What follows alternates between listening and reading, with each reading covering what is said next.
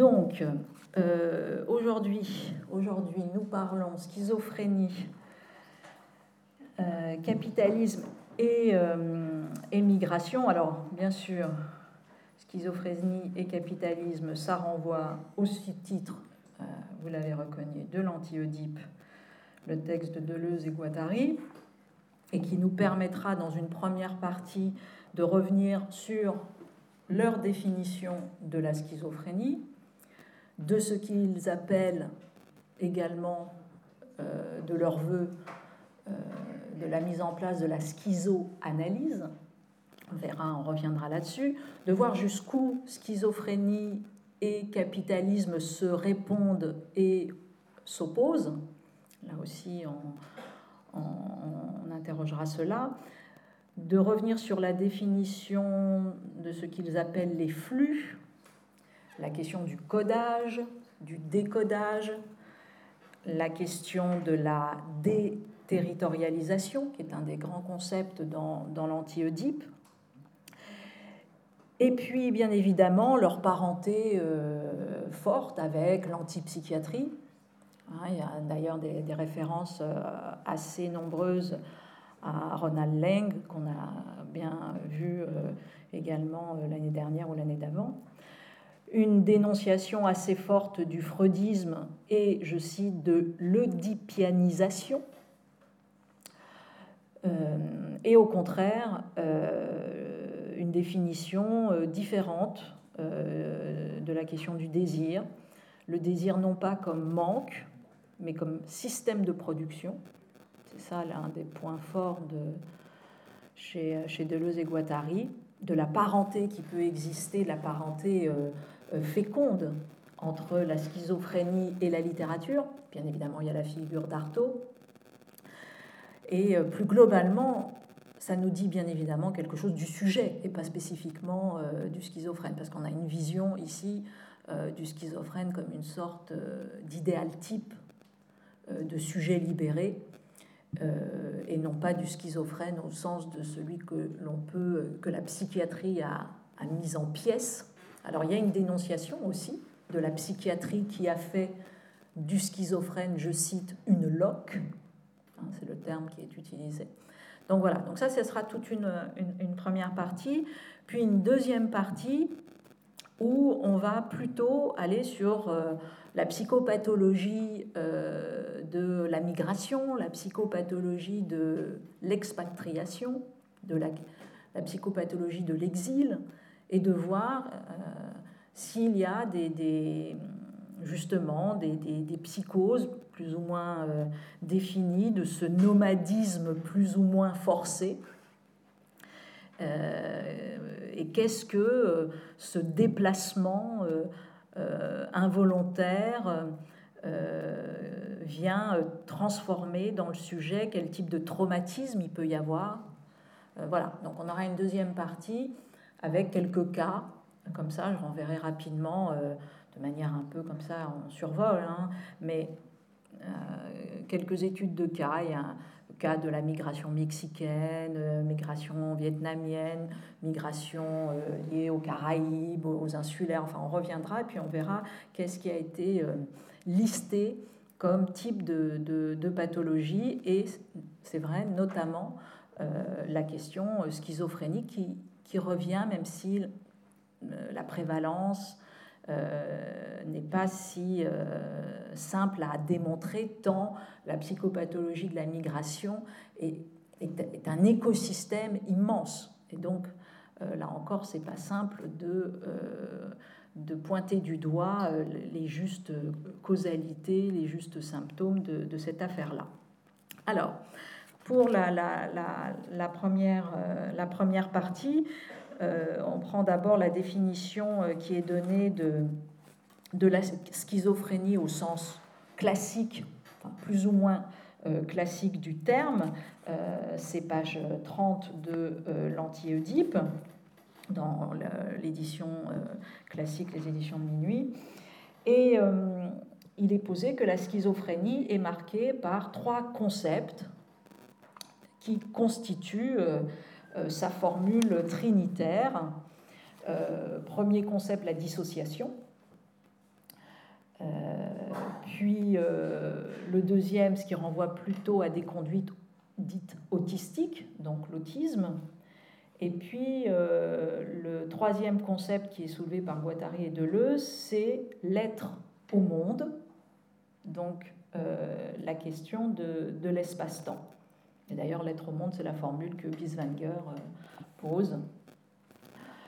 Donc euh, la question de la dissociation, euh, disent-ils, est un concept d'abord euh, explicatif qui prétend indiquer le déficit primaire dont le schizophrène est comment dire, porteur. Ensuite, on a plutôt tout ce qui renvoie à, dit-il, un concept compréhensif indiquant la spécificité de l'effet, c'est-à-dire le délire lui-même, la coupure, euh, le détachement de la réalité, accompagné d'une prédominance de la vie intérieure. Et puis euh, le, troisième euh, concept, qui est un concept plus expressif, là où euh, on va découvrir l'homme délirant euh, dans son monde spécifique. Et, euh, dit-il, le, problème dans ces trois formes de concepts, c'est que ces trois concepts ont en commun de rapporter le problème de la schizophrénie au moi. Et ça sera une dénonciation assez permanente chez, chez Deleuze et Guattari ce retour, ce qu'ils appellent ce retour au moi, hein, comme si sans cesse on nous enfermait euh, dans une lecture par rapport au moi. Et d'ailleurs, quand ils disent il faudra euh, schizophréner euh, le, le, le, névrosé, etc., la schizoanalyse, etc., ça veut dire qu'il faut sortir véritablement la psychanalyse de euh, son, comment dire, euh, euh, je vais dire sa forclusion, c'est pas bien de dire ça, mais du fait de simplement, enfin, c'est dit de façon très caricaturale, hein, mais il y a quelque chose aussi dans toute caricature qui n'est pas totalement faux. En tout cas, dans le freudisme, c'est une des critiques qu'on peut faire, c'est-à-dire d'insérer chacun dans ce triangle parental qui est euh, le, père, euh, la mère, l'Oedipe, et sans cesse d'être ramené à ça. Et dit-il, le problème, c'est que ça ne marche pas du tout pour le, schizophrène qui résiste à cette oedipianisation. et d'ailleurs, un petit peu plus loin dans, dans, le texte, il dit Freud n'aime pas les schizophrènes, il n'aime pas leur résistance à l'oedipianisation, il a plutôt tendance à les traiter comme des bêtes.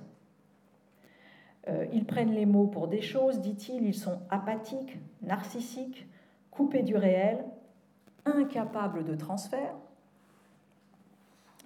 Et, euh, on sait souvent que euh, Freud a dit qu'il avait remplacé la névrose par la névrose de transfert. Bon, donc ils sont incapables de transfert, et alors là, suprême insulte, ils ressemblent à des philosophes. Virgule, ressemblance indésirable. Bon.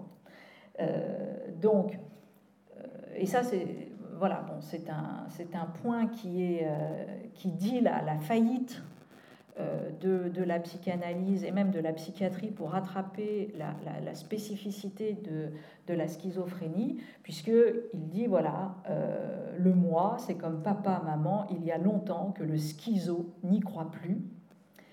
Il est au-delà, il est derrière, dessous, ailleurs, mais pas dans ces problèmes-là. Et là où il est, il y a des problèmes.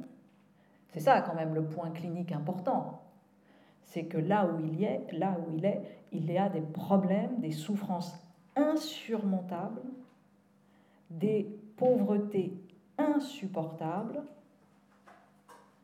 Mais pourquoi vouloir le ramener à ce d'où il est sorti, le remettre dans ces problèmes qui ne sont plus les soins, euh, pardon, qui ne sont plus les siens bafouer sa vérité à laquelle on a cru suffisamment rendre hommage en lui donnant un idéal coup de chapeau. Donc en gros, le schizophrène est sorti de cette névrose du moi, ce qui est pour euh, Guattari et Deleuze une, immense libération, sauf que la psychiatrie et la, et la psychanalyse, pour précisément euh, attraper euh, le, solutionnement, entre guillemets, de, euh, de ces douleurs et de ces souffrances, veut sans cesse le ramener au moi, et veut sans cesse l'insérer dans quelque chose duquel il s'est échappé à juste titre, parce que par ailleurs, pour tout sujet, parce que c'est ça qui est dit derrière, pour tout sujet, il est important aussi de s'échapper de cela.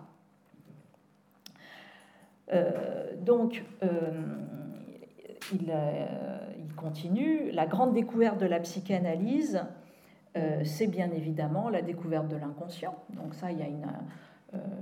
bien sûr, chez, Guattari et Deleuze, il y a une très grand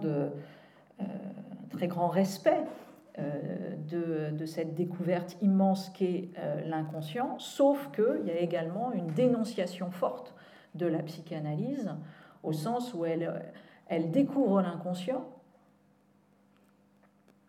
Et au moment où elle le découvre, elle le recode.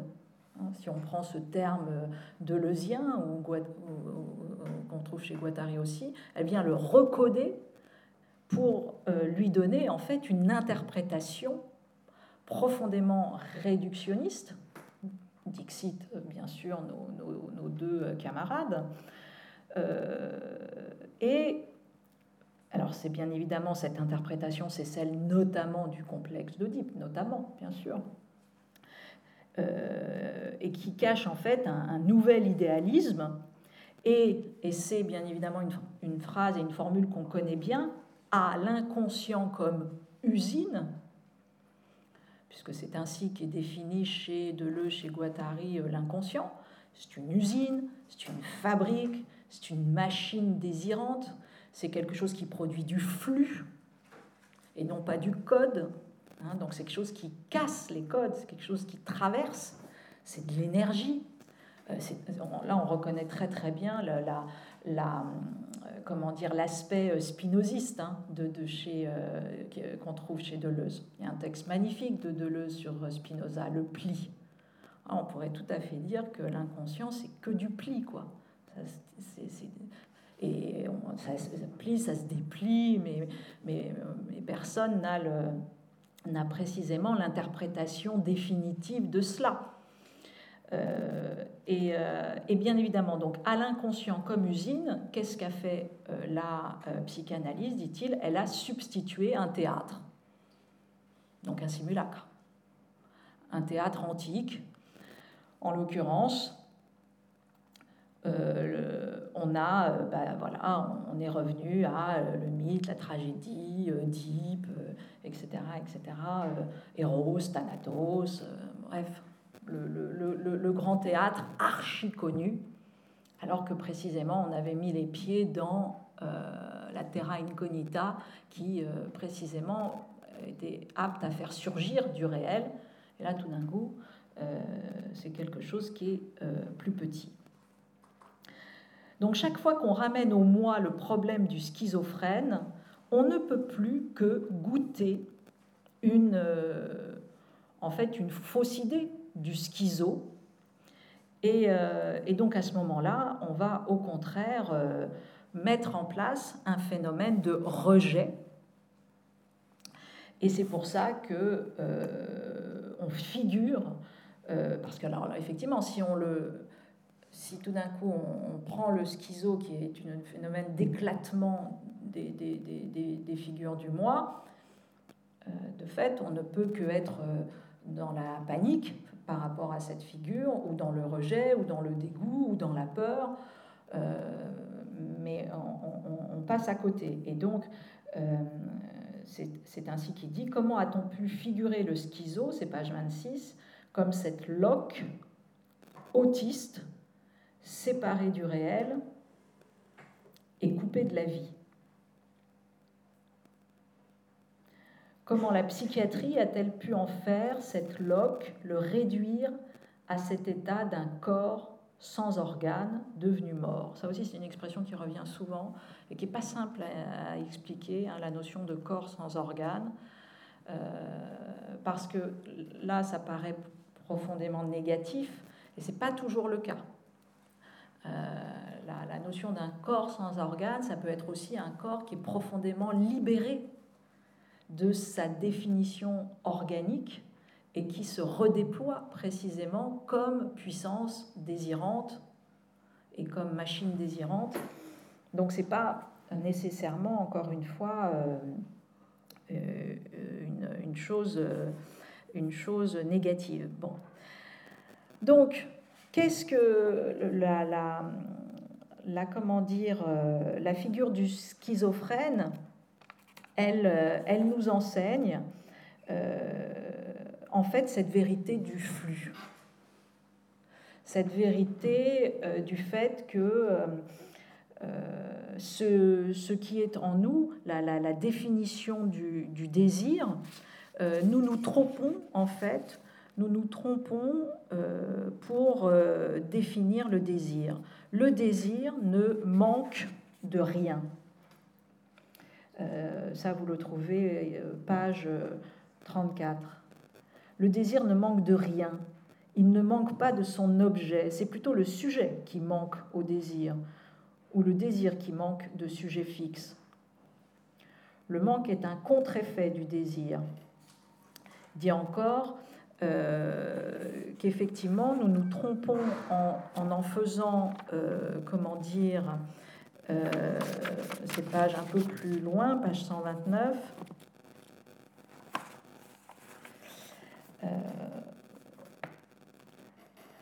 L'inconscient ne pose aucun problème de sens, mais uniquement des problèmes d'usage. La question du désir est non pas qu'est-ce que ça veut dire, mais comment ça marche. Donc ça veut dire que véritablement, euh, le désir, pour comprendre ce qu'est euh, le désir, son fonctionnement, euh, c'est précisément qu'il faut sortir de cette idée qu'il est assimilable au manque. Le désir, c'est ce qui nous permet de produire, de nous mettre en, en production. Et pas ce qui cherche à combler un manque. Page 132, les trois erreurs sur le désir. Alors, c'est terrible parce que, bien sûr, c'est les trois erreurs que, entre guillemets, euh, est supposé faire la psychanalyse, notamment. Les trois erreurs sur le désir s'appellent le manque, la loi et le signifiant. C'est une seule et même erreur. Idéalisme qui forme une pieuse conception de l'inconscient. Et l'on a beau interpréter ces notions dans les termes d'une combinatoire qui fait du manque une place vide, et on ne peut pas, etc., euh, traîner derrière elles leur cortège théologique. Effectivement, insuffisance d'aide, culpabilité, signification, etc., etc. Et donc, qu'est-ce qu'il euh, s'agit euh, de, de, poser? C'est qu'effectivement, le désir est système de, système de production. Et ce qui éclate avec la figure du, euh, du schizophrène, c'est ça. C'est que entre lui, le schizophrène, et la nature et son environnement, euh, ben, en fait, il n'y a pas de, a pas de frontière. En tout cas, c'est comme ça que c'est dit euh, chez Deleuze. pourquoi? Parce que la nature, comme le schizophrène, se vit comme processus de production. Et, euh, et c'est, alors je, poursuis, l'éclatante et noire vérité qui gît dans le délire. C'est-à-dire que ce que l'on... Et c'est là où vraiment euh, ce qui est dit du schizophrène, en fait, euh, là, on, on voit très bien comment euh, ce serait la vérité d'un sujet totalement libéré des, des, codes et accessible euh, au flux. Et je reviendrai sur euh, le flux. Mais ça se dit là par l'éclatante et noire vérité qui gît, qui gît dans le délire. Parce que bien évidemment, la société fait pas place pour ça. Pas envie de... Alors, elle fait pas place et en même temps, on va voir que l'ambivalence du capitalisme qui joue avec ça, parce que le capitalisme est aussi un processus de déterritorialisation, de flux, mais en même temps euh, de reterritorialisation. Donc, euh, il ne va pas jusqu'au bout. Il ne va pas jusqu'au comme alors que le schizophrène va jusqu'au bout. Euh, et donc,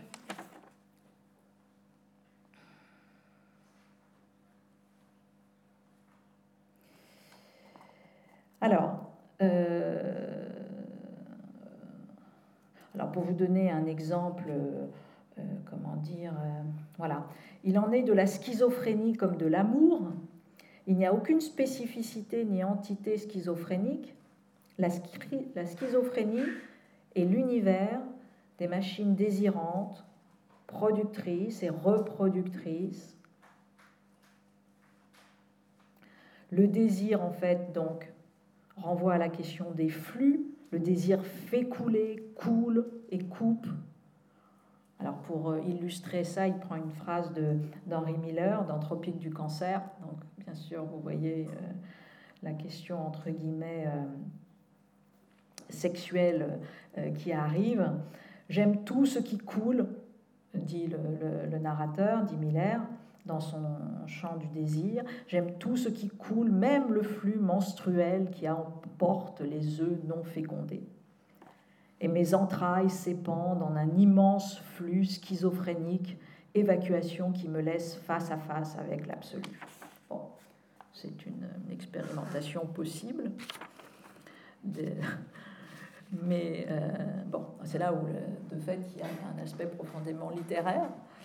Mais, euh, mais voilà, bon. Donc, euh, on, poursuit. on a vu ce, ce, ce, réductionnisme que, qu'opère le, le, le, freudisme, effectivement. C'est-à-dire, il le dira aussi d'un autre mot. C'est-à-dire que c'est vrai, hein, de fait l'analyste ou l'analyse, dit-il, fait de l'interprétation, là où il faudrait faire de l'expérimentation. Hein, par exemple, c'est souvent euh, quelque chose qui, revient. Et elle dit, c'était ça. Hein, et la formule, c'était donc ça. C'est donc moi. Hein, l'éternelle et morne découverte d'Oedipe. C'est donc mon père, c'est donc ma mère c'est quand même une grosse caricature, parce que on n'est pas, on fait pas ça quand même. Mais enfin, bon. Euh,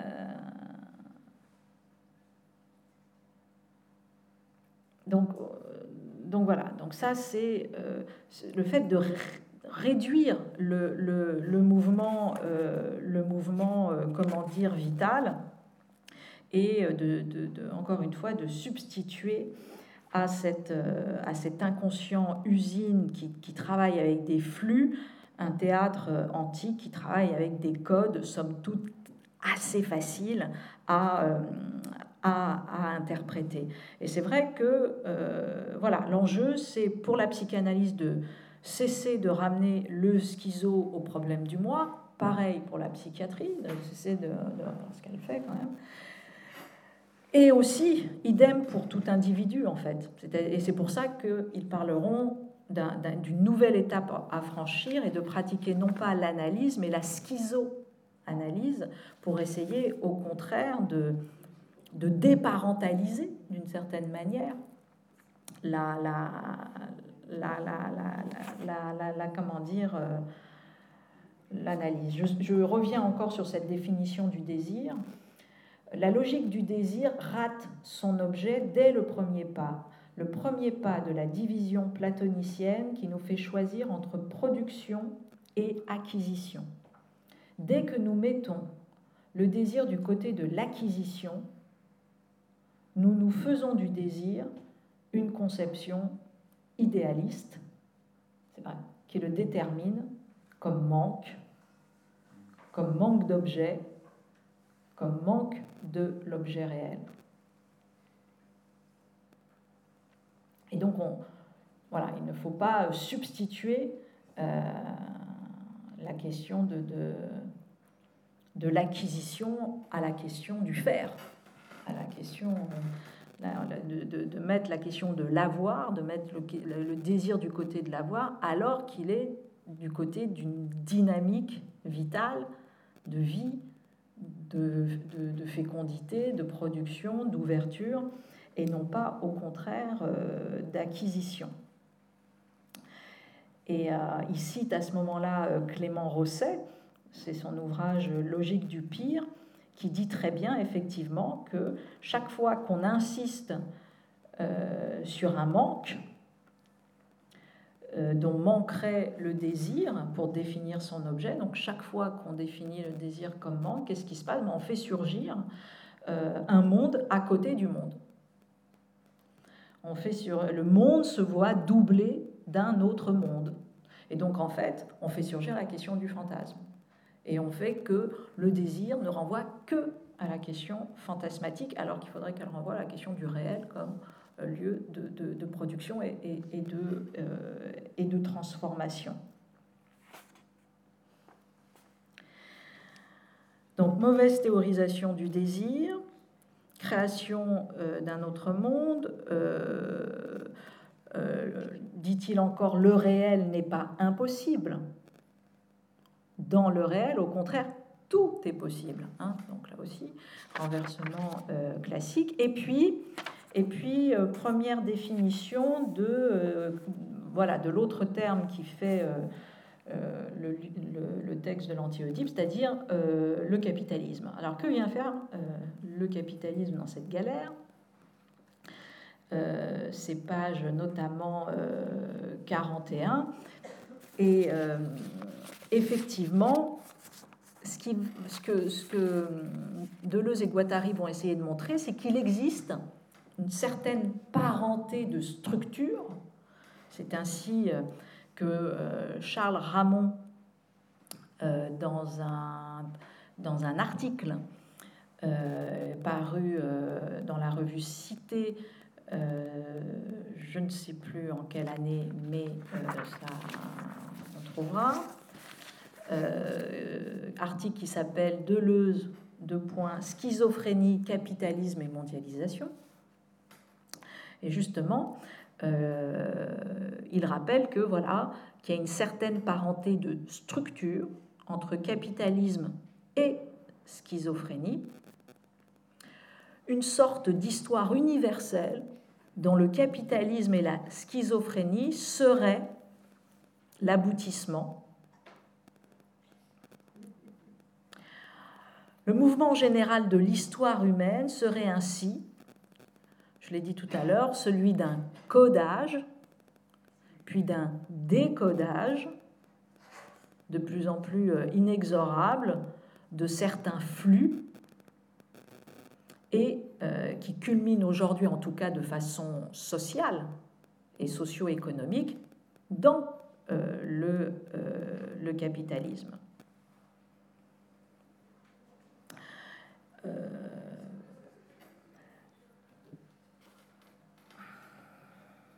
Alors, par ailleurs, je l'ai dit tout à l'heure, le capitalisme mais cette fois-ci de façon négative, ce que la schizophrénie réaliserait de façon positive. C'est-à-dire que dans les deux cas, il y a une déterritorialisation, dans les deux cas, il y a le fait de venir euh, casser du code, mettre du flux, sauf que la schizophrénie va au bout de ça et poursuit le, phénomène libératoire, alors que le capitalisme reterritorialise, recode, hein, et donc euh, fait quelque chose de beaucoup plus mortifère. Le mais dans un premier temps, il fait quand même ce, passage-là. Il brouille les codes. Euh, page 41. Le capitalisme tend vers un seuil de décodage qui défait le socius. Pas faux, hein, quand même. Euh, le capitalisme défait le socius, de fait, le social. Qui défait le socius au profit d'un corps sans organes et qui, sur ce corps, libère les flux du désir dans un champ déterritorialisé.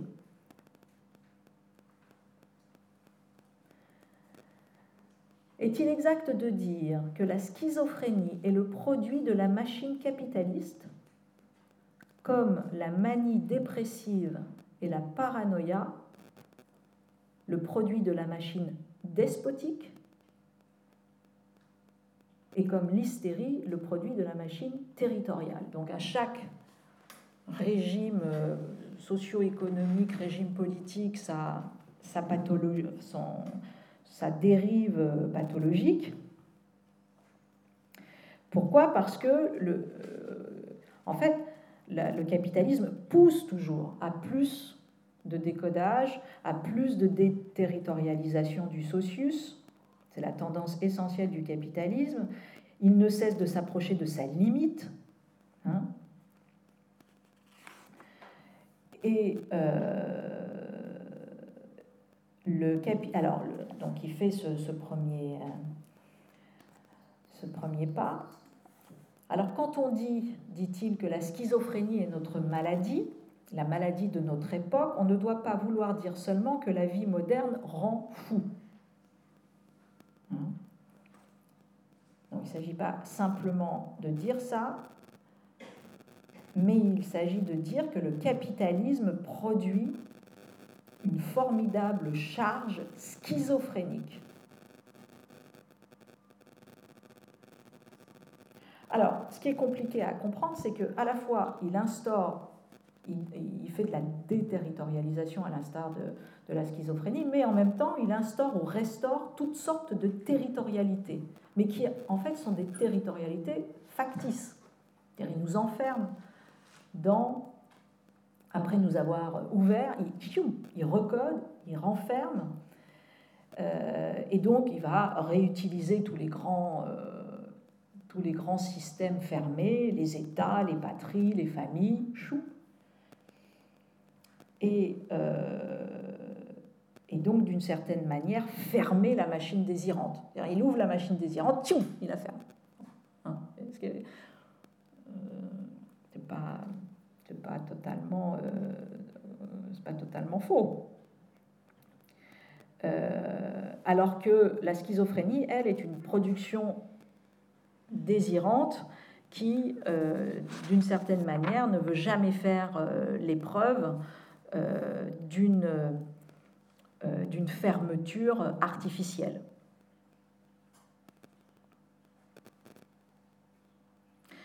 Alors, qu'est-ce que fait, donc on le comprend, qu'est-ce que fait aussi euh, le freudisme comme faute euh, Et là aussi, c'est un peu court, mais bon, il commet l'erreur, je l'ai dit tout à l'heure, de limiter au cercle, enfin pas au triangle familial, papa, maman, moi, hein, tout ce qui pèse sur euh, le sujet et, euh, dit-il, il ne voit pas euh, que dès l'enfance, en fait, nous sommes plongés, ce que l'antipsychiatrie d'ailleurs sans cesse dit, que nous sommes plongés dans le monde, que nous sommes plongés dans des règles sociales, économiques. Et vous avez ça de nouveau dans le dans l'article de Charles Ramon, et que précisément ces règles sociales, ces règles économiques nous informent, nous constituent bien plus que toutes les instances parentales, et que de toute façon, même quand les instances parentales nous constituent, ce qui est vrai, elles sont elles-mêmes constituées par la vérité euh, sociale et qu'elles sont elles-mêmes prises dans des flux qui les débordent de euh, toutes parts. Et donc, euh, ce que va chercher à faire Guattari et, et Deleuze, c'est d'essayer de, de, mettre en place, encore une fois, la, la, schizoanalyse. Et la schizoanalyse consistera, euh, rappelle Charles Ramon, à, essayer d'ouvrir chacun au flux du monde entier et de, de dépasser cette clôture familialiste et relativement euh, dérisoire. Et euh, je cherche bien évidemment euh, la, la comment hop hop hop voilà c'était ça y est hop une formule qui est tout à fait euh, voilà, épatante. Euh, c'est un petit peu plus loin dans, le texte. Euh, schizoanalyse qui essaye d'ouvrir, encore une fois, chacun au flux de façon métaphorique. Ça renvoie à quoi? Ça renvoie au risque, nous dirons, que la folie prend et qui sans doute fait aussi qu'elle fait une expérience du sujet plus dramatique, mais aussi plus totale, c'est qu'elle prend ce risque d'une exposition totale au flux, d'être traversée par les flux. C'est, ça me, on en avait, je crois, parlé quand on avait évoqué le, la question du presium doloris ou de l'accident. Je vous avais énoncé la figure d'Actéon, la figure d'Actéon, euh, qui est dit notamment par euh, Giordano Bruno dans Les Fureurs héroïques. Actéon, vous savez, c'est ce personnage qui, parce que euh, il veut être exposé, si j'ose dire, au flux, c'est-à-dire il veut voir ce qu'il n'a pas le droit de voir, à savoir Diane. Il est chasseur, il veut voir Diane, il va réussir à voir Diane. Diane voit qu'elle est vue et à ce moment-là transforme Actéon en cerf et il devient la proie de ses propres chiens. Et qu'est-ce que font ces chiens? Ils le, ils le transpercent avec les crocs. Et à ce moment-là, le corps d'Actéon est infiltré par la lumière et par, la, la, d'une certaine manière, aussi la puissance lumineuse de la nature et d'une certaine façon de, Diane. Et donc il, il voit par la chair, par, par le fait qu'il est transpercé. Bon. Donc, euh, une figure quand même un peu de démembrement euh, assez fort, mais chez Giordano Bruno, c'est une manière d'accéder, euh, pas simplement à une forme d'extase, mais à une forme de présence à de fait, puisque vous êtes transpercé. Euh, mais quel prix Quel prix à payer pour cette présence à Bon, donc ça c'est la figure d'Actéon, fureur euh, héroïque. L'exposition totale au flux, c'est aussi une autre grande figure qu'on connaît bien en philosophie, à savoir la sortie de la caverne. Que fait le philosophe? Celui qui était dans la caverne avec tout le monde et qui décide malgré tout de sortir de la caverne, vous vous souvenez, hein, dans, la République de Platon, qu'est-ce qu'il va être exposé totalement à la lumière, au soleil, et, et c'est immense.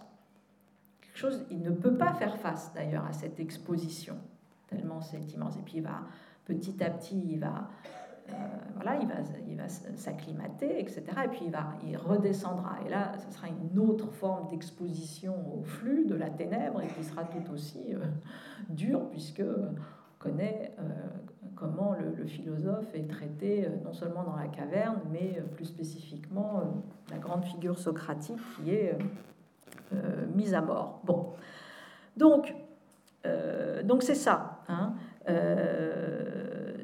c'est, euh, nous rappelle euh, encore une fois Ramon, voilà, peut-être la, plus ancienne définition que euh, nous donnons à la philosophie elle-même.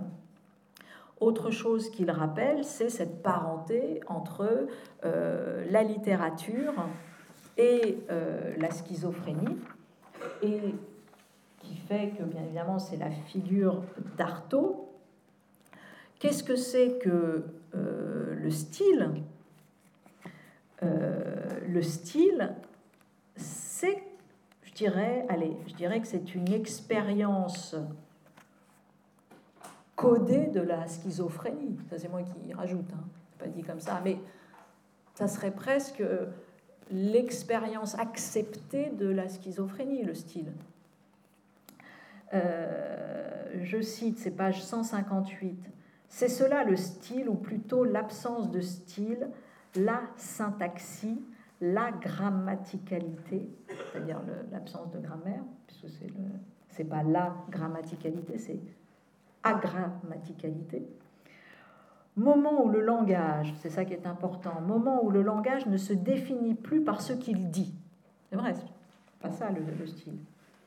Moment où le langage ne se définit plus par ce qu'il dit, encore moins par ce qui le rend signifiant, mais par ce qui le fait couler, fluer, éclater, en l'occurrence euh, la question du désir.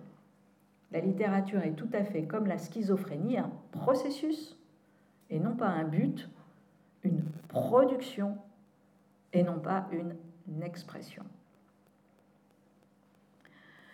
Et c'est pour ça que euh, chez, euh, comment dire, euh, chez Guattari et, et Deleuze, Artaud, le schizo, comme il, dit, et comme lui-même peut se, nommer, euh, n'est absolument pas antinomique d'une figure littéraire.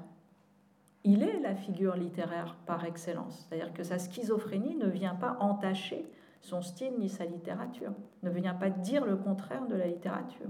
Précisément pas. Il est comme une sorte de, pas de parachèvement, mais en tout cas de, euh, oui, d'idéal type possible. Il y a longtemps, qu'il a crevé le mur du signifiant. Voilà une autre définition de la schizophrénie, crever le mur du signifiant, mais c'est aussi une définition du style. Crever le mur du signifiant.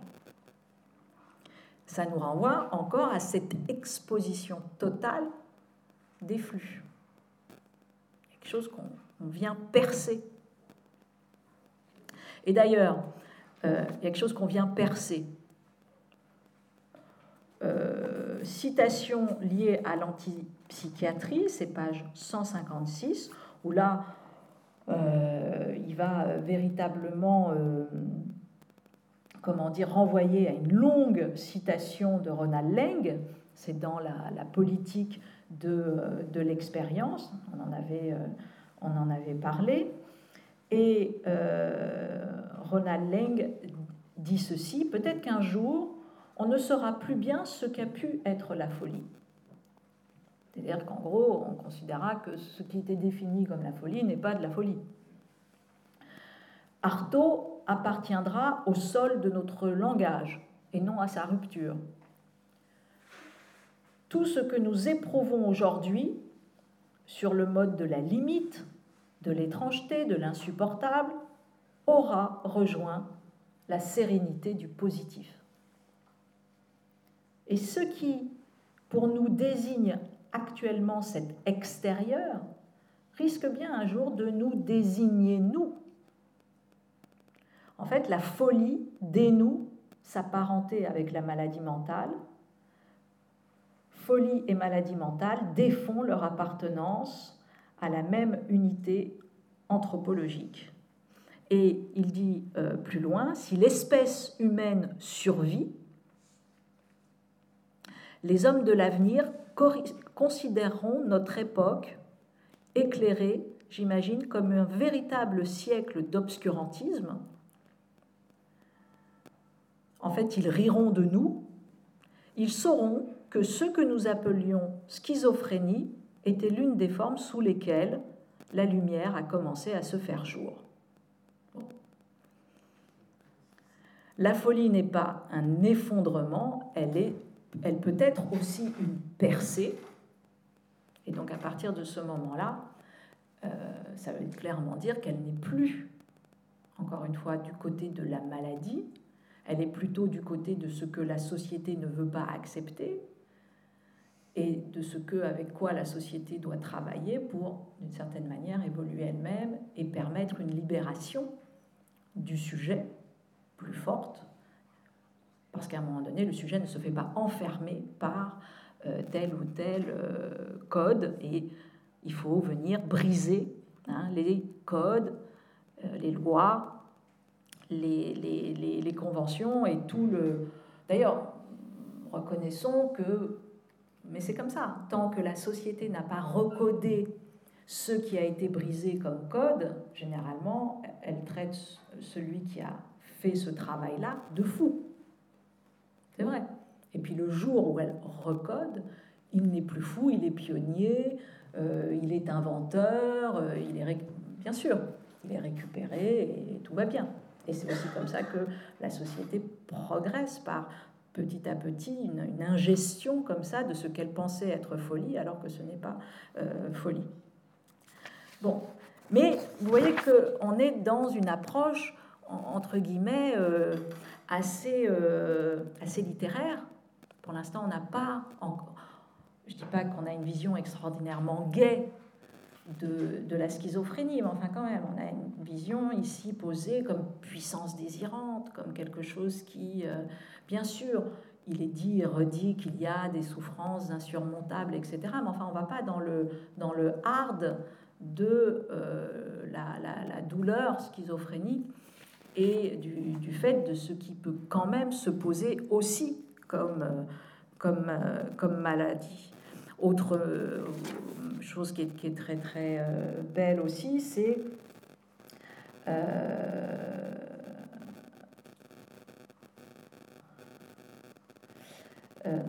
c'est le, le, le, le, fait qu'il va donner voilà, une autre définition de la santé. En fait, ce que nous appelons santé, pour lui n'est qu'une, euh, enfin pour eux plutôt, pour Deleuze et Guattari, n'est en fait qu'une pseudo-santé. C'est très nietzschéen. Hein. Hein, c'est la, grande santé, euh, entre guillemets, euh, cosmique, cette santé qui renvoie entre, à, la vérité du, du, du Zarathustra, etc.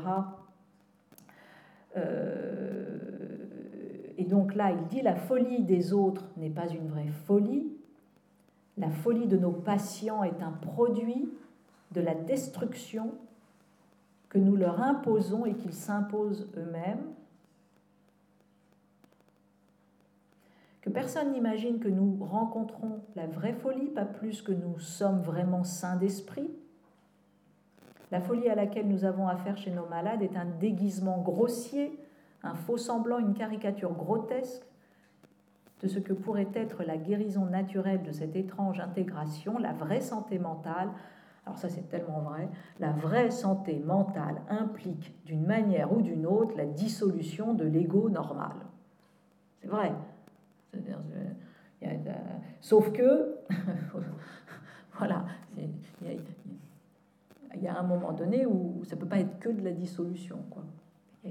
De fait, la vraie santé mentale implique une dissolution, une distanciation, euh, mise en abîme de, de, de, cet égo normal, une sorte d'effacement, une sorte d'oubli, et en même temps, euh, ça ne peut pas laisser place simplement qu'à du vide et qu'à un, un, espace qui soit ressenti comme abyssal. Ça ne peut, il ne faut pas que ça produise une souffrance. Et si ça produit une souffrance, c'est donc qu'il y a quelque chose là avec lequel il faut, euh, il faut travailler. Autre euh, définition encore euh, de, de, de, de, ce qui pourrait être ressenti comme schizophrénie ou cette idée de ce qu'est le flux, le désir, la machine désirante, etc. Il prend la métaphore d'un tableau de Turner. Vous avez tous les toiles de Turner dans, dans la tête page 157. Euh, en regardant ces tableaux, on comprend voilà, crever le signifiant chez Artaud, c'est un peu ça chez, Turner. Euh, en regardant ces tableaux, on comprend ce que veut dire franchir le mur et pourtant rester, faire passer des flux dont on ne sait plus s'ils nous emportent ailleurs ou s'ils reviennent déjà sur nous, etc. etc., etc.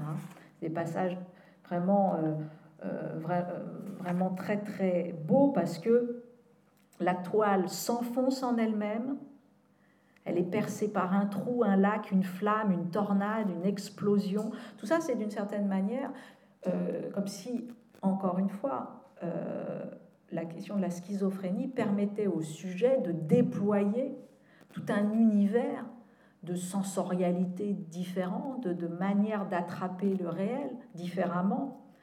Euh, la toile est vraiment rompue, fendue par ce qui la perce, surnage seulement un fond de brouillard et d'or, intense, intensif, traversé en profondeur par ce qui vient le fendre dans sa largeur, la skise, tout se brouille et c'est là que se produit la percée et non pas l'effondrement. C'est des choses qu'on peut ressentir d'ailleurs bon, dans, des moments un peu épiphaniques. Hein. Euh, l'art, sans cesse, peut-être euh, tente de, le produire de façon un peu plus systématique, de le modéliser peut-être un peu plus. Et, euh, et d'où le fait qu'il y a une parenté là aussi entre ce que l'on pourrait appeler la folie, en tout cas le fait de traverser des murs, des frontières, et puis l'art mais bien évidemment globalement le processus créateur essentiel du sujet qui fait que précisément il tient sur ce qui peut être un effondrement, mais qui en fait est une percée et il surgit de quelque chose qui n'existait pas et, c'est propre. Et, quand bien évidemment se, se fait euh, cela, bon, euh, c'est par là que Turner commence, je dirais, c'est par là que le sujet commence. Hein, mais voilà, la chose ici est quand même magnifiquement écrite. Et euh, de fait, on peut, euh, on peut, on peut tout d'un coup dire bon, mais qu'est-ce qu'on fait de voilà d'une d'une schizophrénie qui ne serait pas un champ de désir et un champ de vie. Qu'est-ce qu'on fait de cela, même si vous l'avez compris, et ça sera on terminera sur ça pour la, première partie, vous l'avez compris, la schizoanalyse, c'est cela. Hein. La schizoanalyse, ce serait de nous emmener euh, sur ce territoire, dit-il, l'expression est, sympathique, le curtage de l'inconscient. Voilà ce que, ce que ferait la schizoanalyse. Et alors, il faut comprendre que le curtage de euh, l'inconscient, c'est en fait surtout pas recoder l'inconscient par le DIP. Parce que ça, c'est. Alors ça, voilà. Détruire, détruire, la tâche de la schizoanalyse passe par la destruction, tout un nettoyage, tout un curetage de l'inconscient. Détruire Oedipe, l'illusion du moi, le fantoche du surmoi, la culpabilité, la loi, la castration. Il ne s'agit pas de pieuses destructions telles que la psychanalyse en opère sous la bienveillante neutralité de l'analyste, car ce sont là des destructions à la Hegel, des manières de conserver, etc. etc. Elle ose appeler ça la dissolution du complexe de Deep. Tu parles, hein, elle nous le remet, euh, comment dire, différemment. Et donc la schizoanalyse va venir enlever euh, cette arnaque d'une certaine manière, euh, cette question du pouvoir aussi, parce que c'est la, question de ce qu'on vient encoder avec, la, avec la psychanalyse. Alors, une fois qu'on a dit ça, et qu'on a vu que comment cette schizophrénie pouvait être le grand euh, oui au flux euh, du, euh, du désir.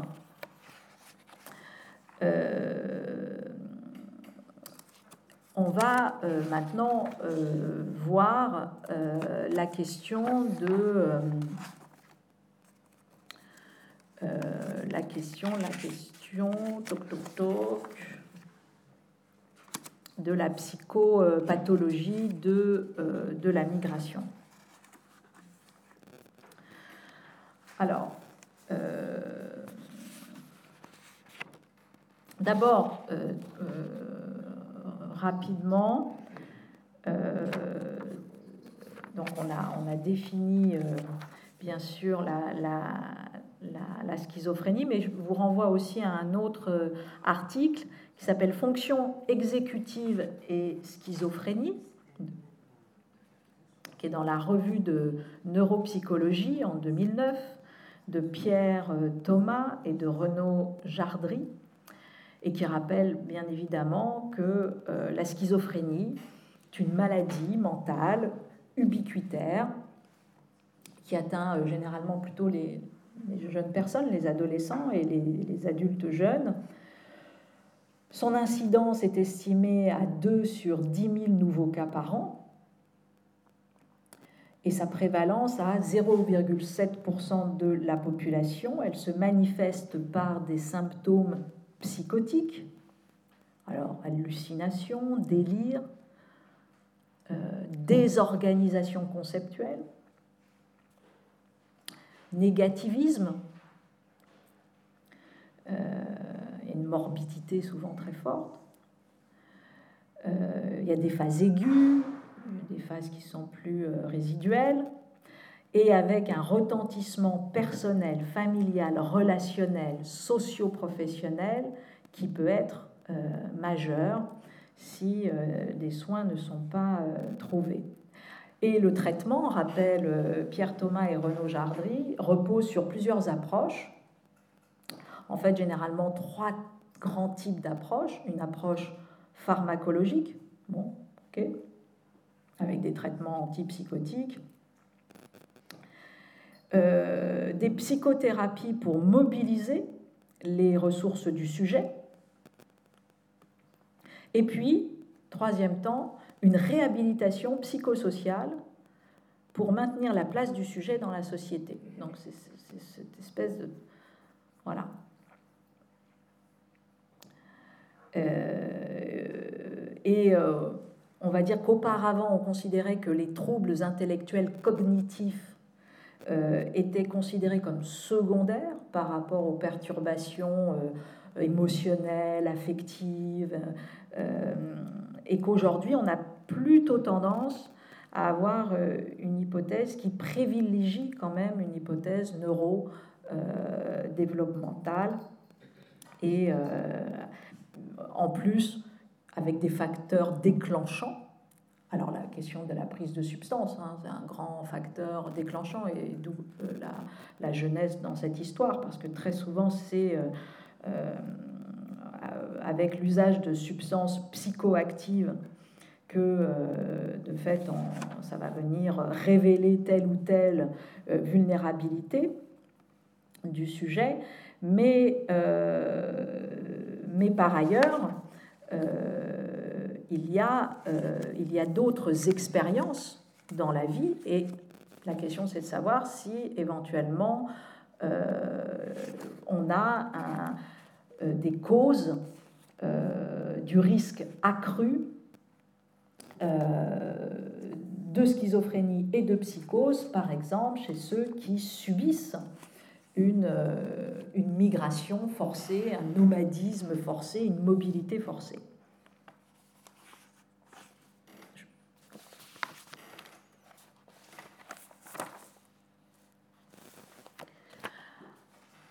Alors, euh, justement,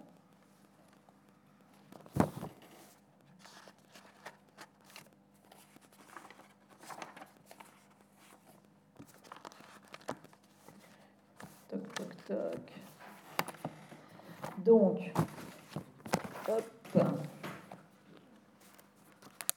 Ça, il faut qu'on fasse quand même un investissement hein, dans le fameux micro qui est censé nous permettre de tenir les feuilles et en même temps de trouver la page. Je cherche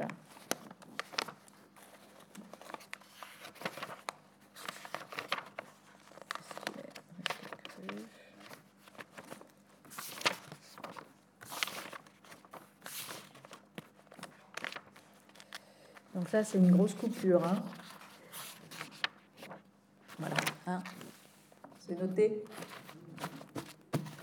Voilà, on reprend. Donc, dans un article Migration et santé mentale de Constance Gare, c'était dans la revue L'information psychiatrique en 2015, euh, quelques enjeux politiques et cliniques de la psychiatrie contemporaine, migration et euh, santé mentale. Bon. Alors, euh, bien évidemment, elle revient sur le fait que la psychopathologie de la migration est très compliquée, généralement, bien évidemment, plus spécifiquement euh, renvoyée à tous les territoires du traumatisme, du post-traumatique, également des troubles de l'adaptation, on peut même aller jusque des questions de suradaptation, euh, et que euh, psychopathologie de la migration, migration, euh, s'énonce comme une catégorie homogène, et bien évidemment ne l'est nullement.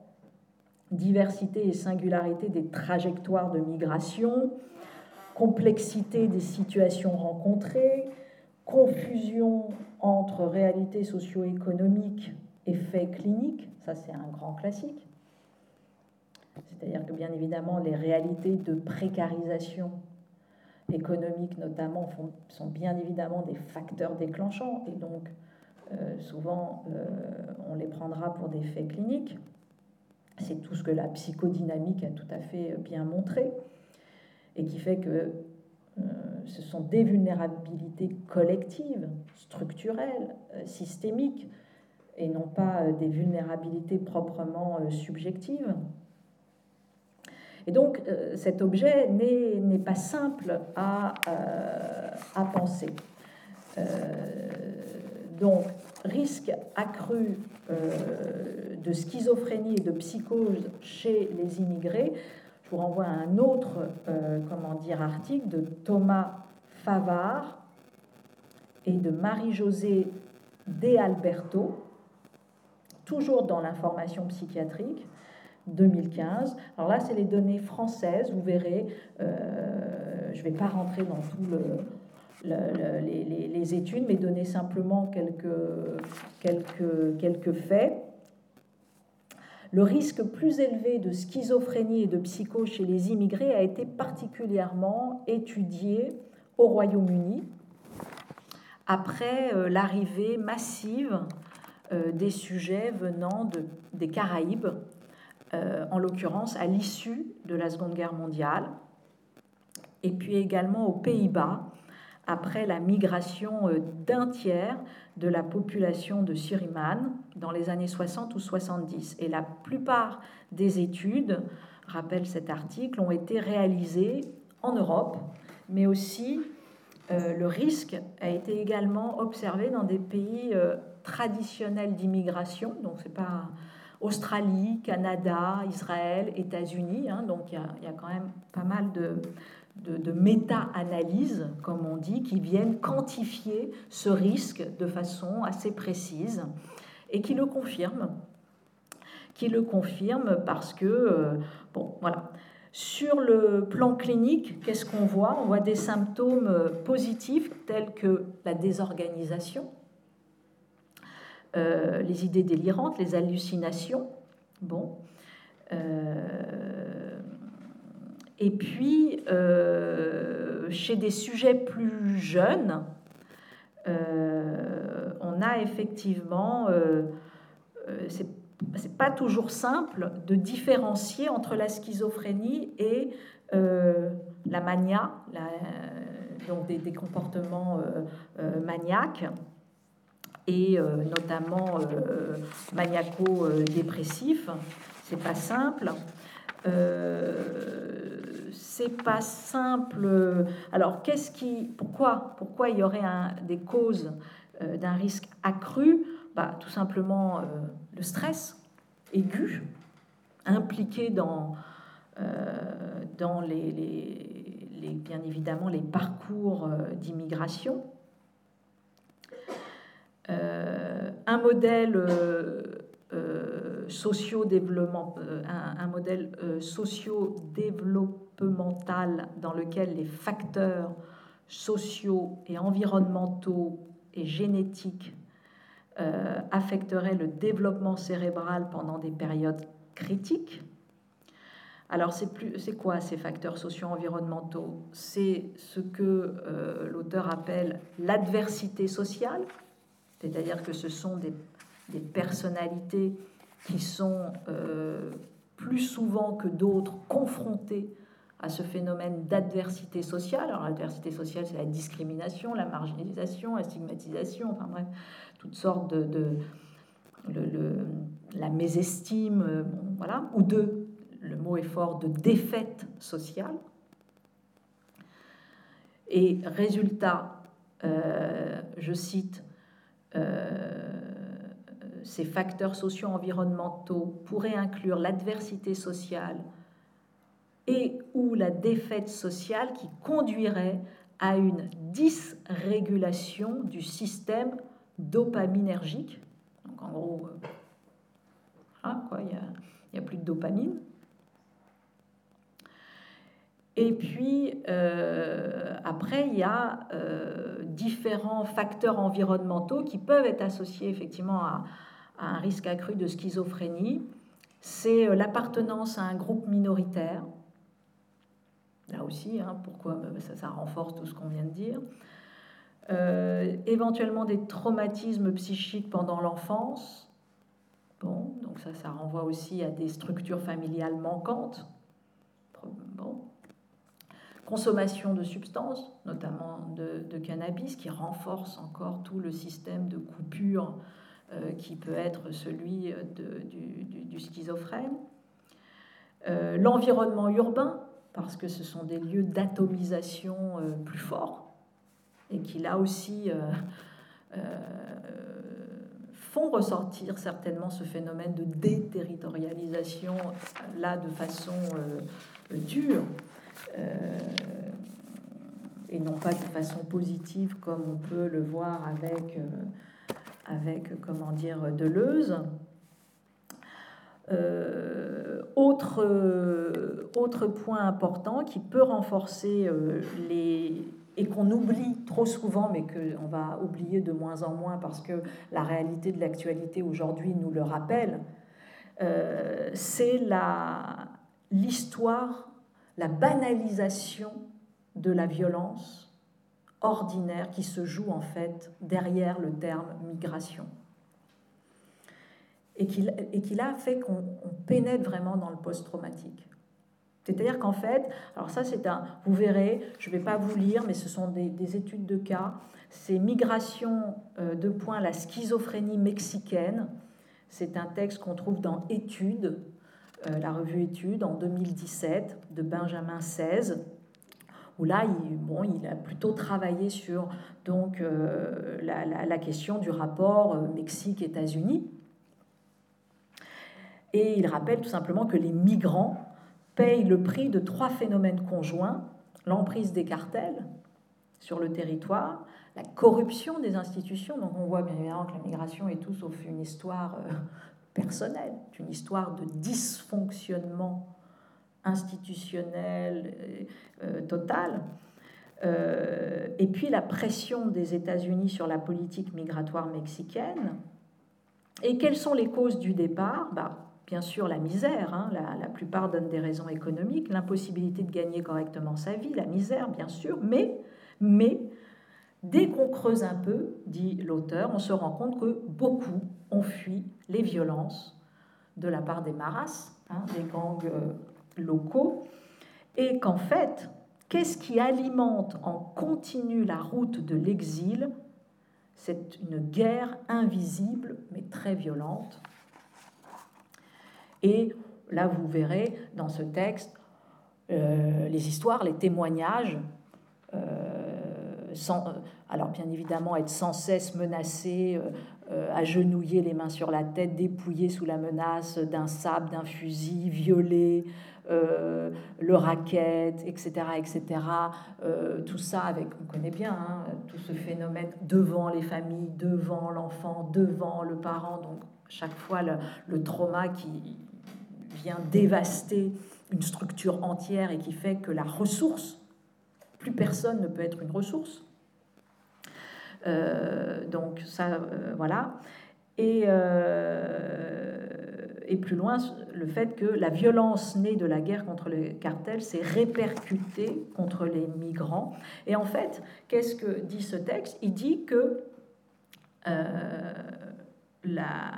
derrière cette psychopathologie de la migration, il, se joue en fait un, tabou qui est totalement levé sur la question du respect de la vie humaine. Et que donc, c'est un traumatisme immense, parce que c'est pas une c'est pas euh, une petite épreuve, c'est pas ça qui est en jeu, c'est que la vie humaine est dégradée et, est tenue pour rien. Et donc, bien évidemment, euh, on voit que, de fait, c'est un facteur grandement déclenchant de, de, clivage, parce que, parce que vous traversez le, Rubicon de la déshumanisation. Vous faites cette expérience-là, en fait. Pas du tout euh, une petite affaire. Bon. Euh, donc, donc, donc, donc voilà. Et euh, encore une fois. Alors, autre, euh, avant de, clore et d'ouvrir pour, euh, pour les questions, je vous renvoie à un autre texte. oui, qui est assez intéressant d'ailleurs, mais on va passer vite. Euh, le texte de l'article donc dans la revue internationale de psychosociologie en 2001, donc un, texte plus ancien qui s'appelle Psychodynamique de l'expatriation. Euh, la nostalgie comme syndrome d'adaptation, c'est un texte de Philippe Robert de Montron, et euh, où il voilà où juste il, il, met à mal cette schizophrénie et cette fois-ci métaphorique, de la société dans laquelle nous sommes, qui porte au nu le nomadisme, la mobilité, hein, la modernité liquide, hein, les flux aussi. Euh, pourrait dire dans une approche plus euh, nietzschéenne, euh, deleuzienne, sans attache territoriale, les infatigables voyageurs, etc., etc et donc qui, qui d'une certaine manière inclinerait euh, chacun à se penser comme migrant chronique, je, cite. Euh, et en fait, euh, le fait que, bah, pas du tout, à partir du moment d'abord où une mobilité n'est pas désirée, où elle est, comment dire, ressentie comme purement contrainte, elle vient d'autant plus euh, provoquer ce qui est la, la, stabilité dont a besoin aussi le sujet et qui s'appelle l'éthos. Hein. Alors dans sa version un peu réduite, ça serait l'habitus.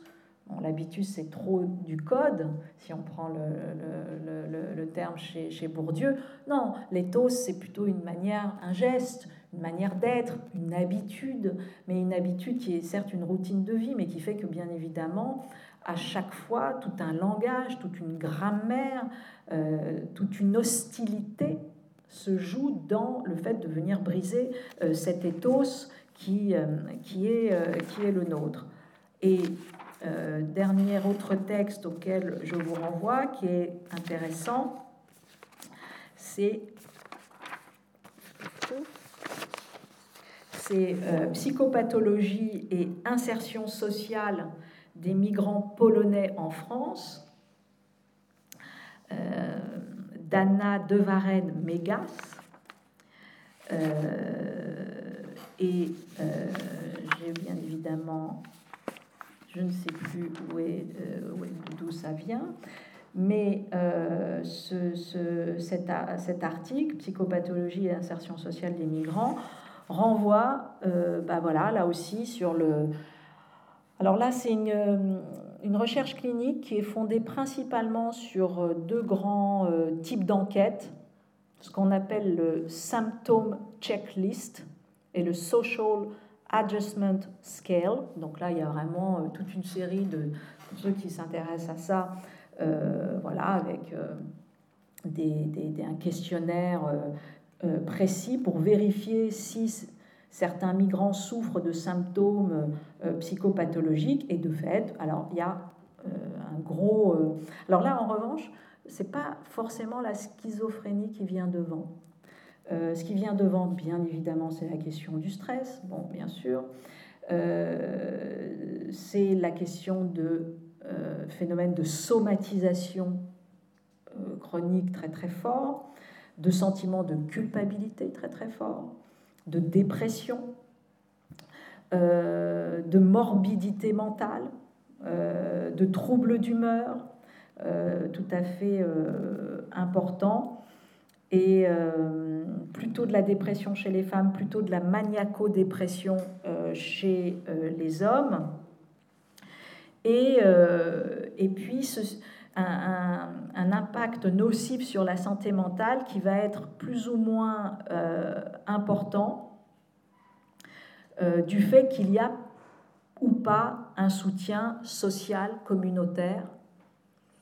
Et alors, c'est terrible parce que euh, je dirais qu'on switch les, les pathologies, c'est-à-dire si vous avez un soutien communautaire, ben, ça vous empêche d'avoir un certain type de pathologie, mais ça vous remet dans un autre type de pathologie qui est euh, un sentiment de dépendance fort par rapport aussi à euh, cette communauté. Donc tout de même, c'est jamais, euh, jamais simple cette histoire.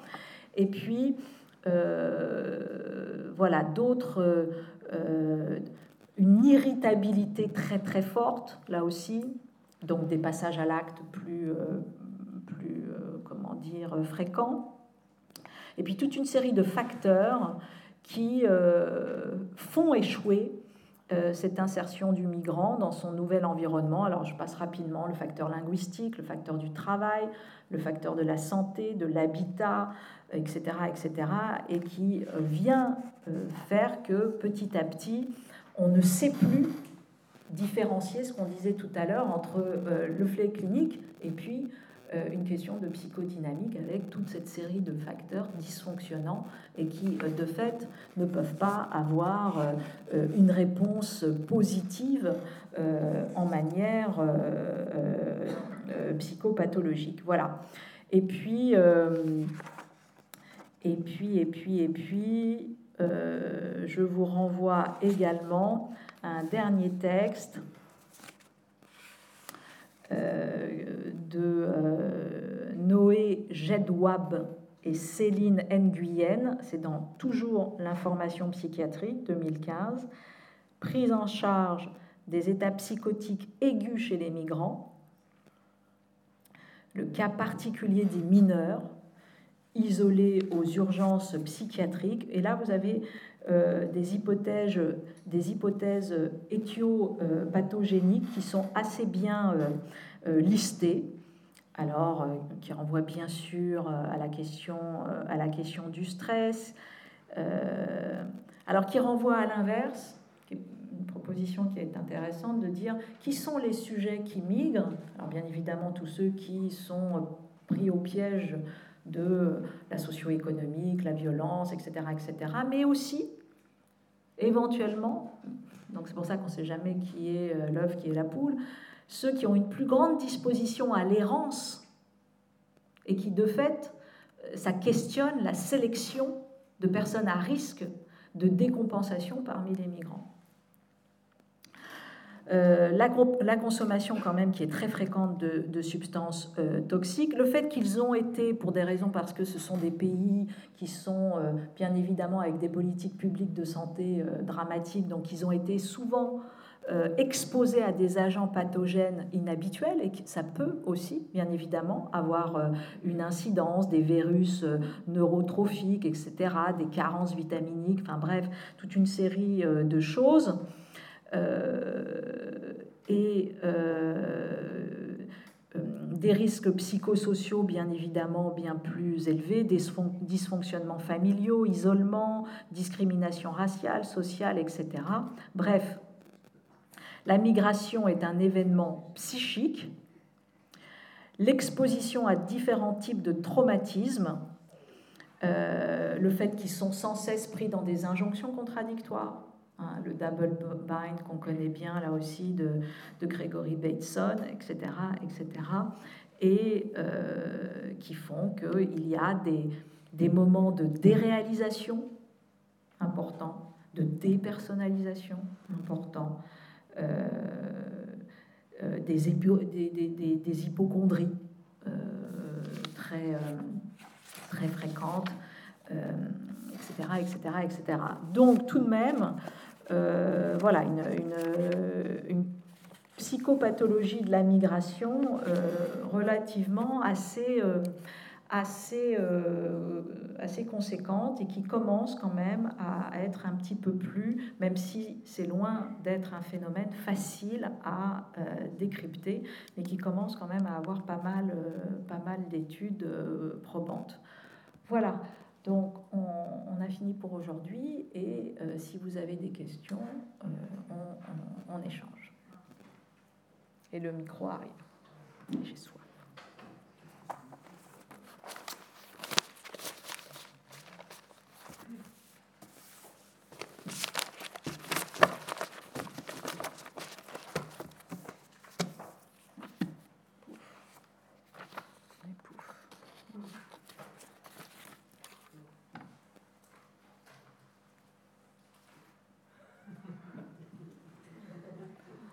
Bras, merveilleux.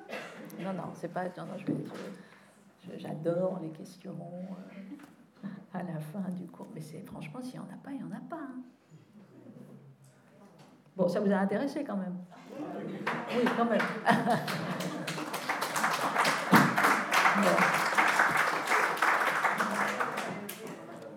bon. en tout cas, euh, vous aurez. Si, euh, pas de questions? Parfait. Euh, nous ne vous avons pas oublié. Il y aura des, comment ça s'appelle, le syllabus de machin, de truc, nanana, avant, euh, avant janvier. Oh. Euh, oui, oui, hein, parce que de moi je reviens de toute façon, donc je ferai cours en janvier, mais, je, mais de toute façon les vacances sont assez longues cette année. Je crois qu'on reprend que vers le. Donc je pense qu'on reprendra pas avant le 15.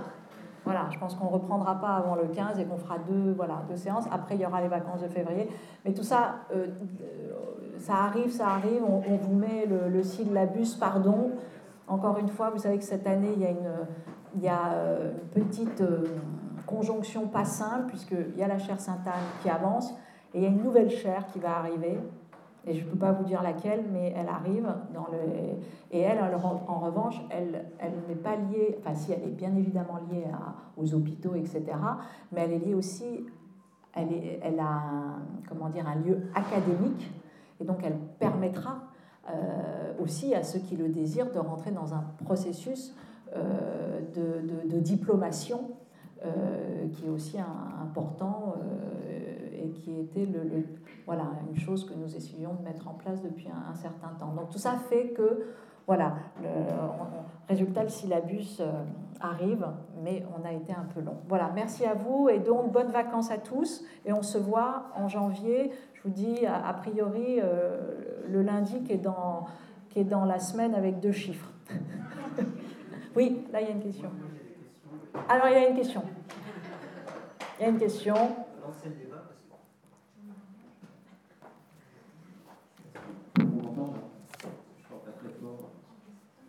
bonjour. Bonjour.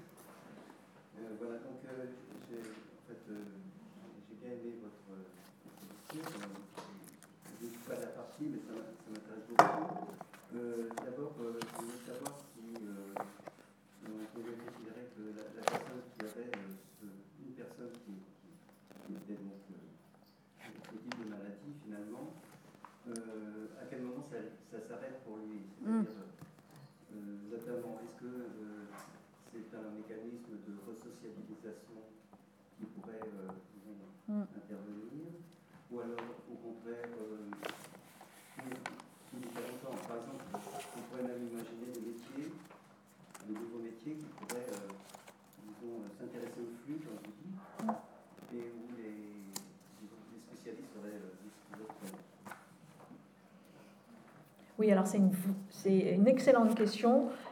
parce qu'en plus, si vous voulez, longtemps, c'est moins le cas euh, aujourd'hui, mais longtemps on a cru qu'on n'en sortait pas de, la schizophrénie. Et aujourd'hui, en revanche, on parle de remédiation cognitive. et du fait, de, bien évidemment, de faire ce travail de, réinsertion.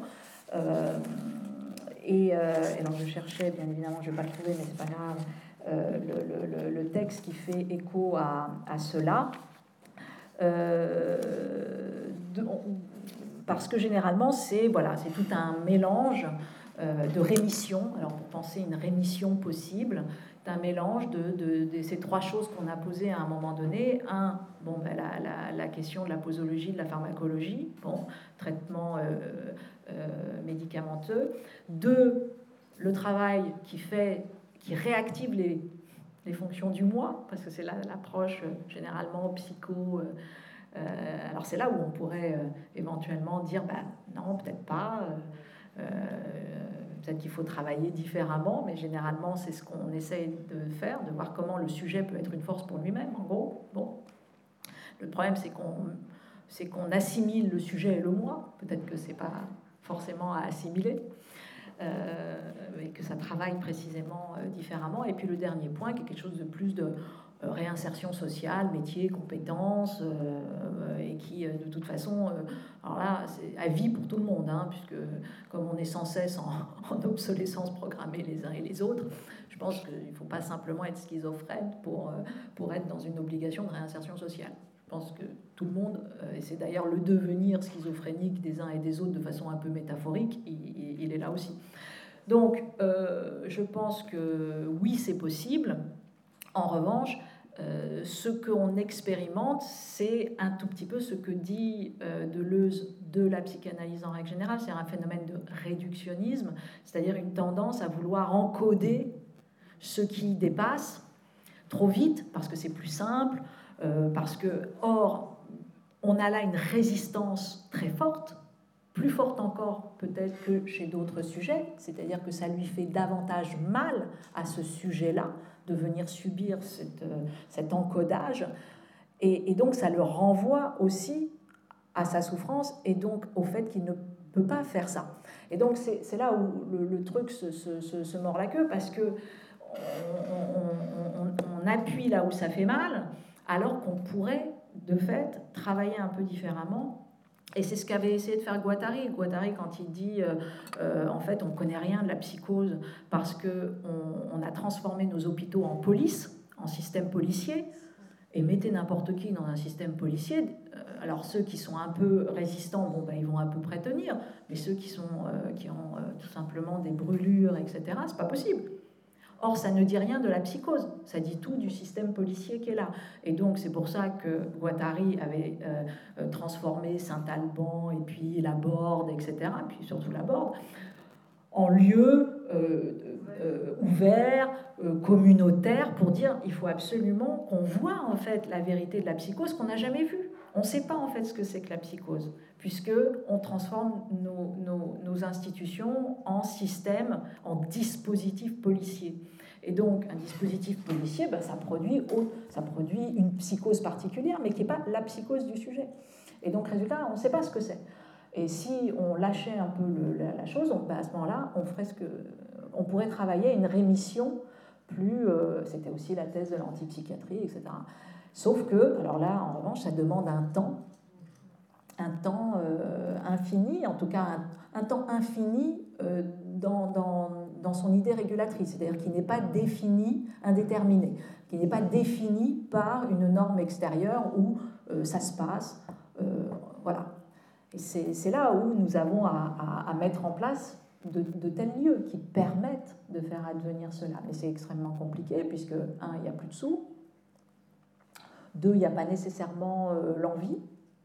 Bon, voilà, problème d'arbitrage, on considère que tel problème est plus prioritaire par rapport à tel autre, etc. Donc on a un arbitrage par rapport à ça. Et, euh, et puis après, c'est euh, du vrai, entre guillemets, transgressif dans un premier temps sur les questions de... voilà, ça ne fait pas ordre tout de suite. Que ça fait ordre au sens d'harmonie dans un deuxième temps, mais dans un premier temps, c'est clair que euh, ça, ne fait pas, ça ne fait pas ordre et ça demande une, une, dérégulation totale par rapport au système du travail, euh, par rapport au système euh, de l'ouverture. Enfin voilà, c'est-à-dire. donc, donc il faut penser ces lieux.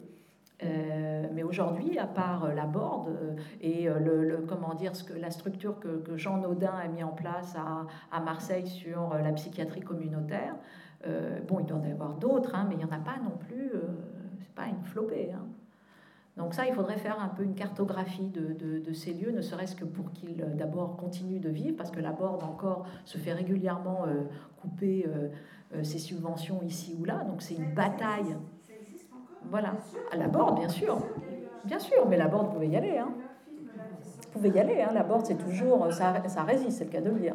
Donc c'est Michel Carpentier qui, qui tient la Borde, qui est d'ailleurs au conseil euh, d'administration de la chaire de philosophie à l'hôpital, parce qu'on a voulu vraiment être en, lien avec la Borde. Euh, on demandera tiens, à Michel de venir euh, faire un, cours. mais en l'occurrence, c'est une bataille.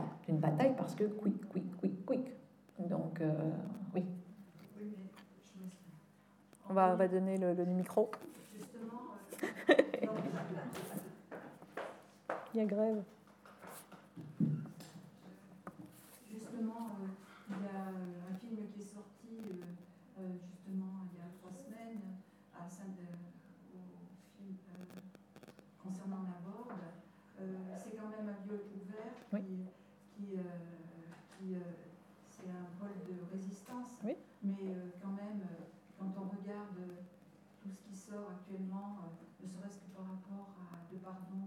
Oui. Alors là, c'est catastrophique. Si on rentre là-dedans, du on, on, passe la soirée là-dessus. et c'est vrai que on est rentré dans un phénomène de judiciarisation hum. qui est gravissime. Et ne sais pas comment ça va s'arrêter. des rapports, le rapport d'Alvin Nazan est très très dur. Hum.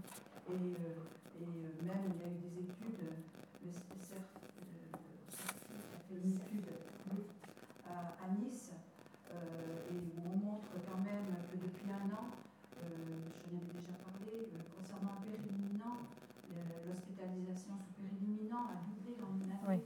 Donc, ça, il faut, faut regarder avec espoir que le balancier se, retourne et que les pôles de résistance comme la Borde, euh, Chenmar, euh, j'avais dit soit Chenmar, Reims, euh, il y a quand même encore de. Ou alors même, je dirais, l'ancien fief de Caraboqueros à la Ragne, dans les Hautes-Alpes, où il n'y a pas de chambre d'isolement, comme on en entend parler actuellement, et ni ces systèmes de protocole où, il y a des contentions. On va pas des sujets. Alors, sachez qu'il y aura un sujet, en revanche, sur la contention. On le fait euh, à Sainte-Anne. Hein. La séance est déjà posée. Si vous regardez euh, de philosophie à Sainte-Anne, on a une séance qui est posée sur qu'est-ce que la contention. Et, euh, et, à mon avis, ce sera une grosse séance parce qu'il y aura de fait une, controverse.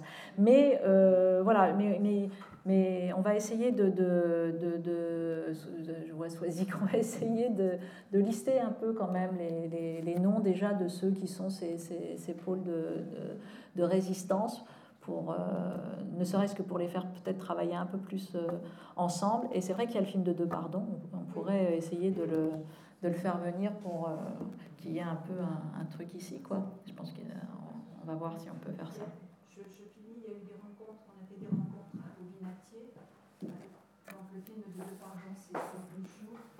Les rencontres que nous on a fait euh, au Binatier euh, avec les équipes, les équipes sont très porteuses d'une modification. il faut arrêter, voilà, il ne faut, pas que ça continue. Le, système actuel. Bien sûr. Oui, oui, je crois qu'en plus, la, prise de conscience, elle est interne. elle est endogène aujourd'hui.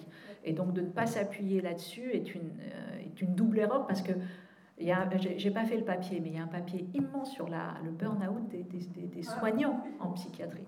Donc, voilà, donc c'est pas, il s'agit pas d'être dans un truc binaire, les méchants, pas du tout. Ils sont tout aussi euh, euh, conscients, meurtris, euh, malades de cela, et d'être pris au piège par un manque de moyens, et puis en même temps une société qui fondamentalement presque finirait par les, les, les, assimiler à une détestation de, de, ce qu'elle par ailleurs ne, ne, connaît pas et, surtout de ce qu'elle transforme. Parce que je crois que c'est ça qui est posé chez euh, Deleuze, Guattari et d'autres, chez Leng, etc. C'est encore une fois le fait que nos manières de soigner viennent détruire euh, ce qu'il s'agit de soigner. Donc c'est quand même un petit peu... Euh, voilà.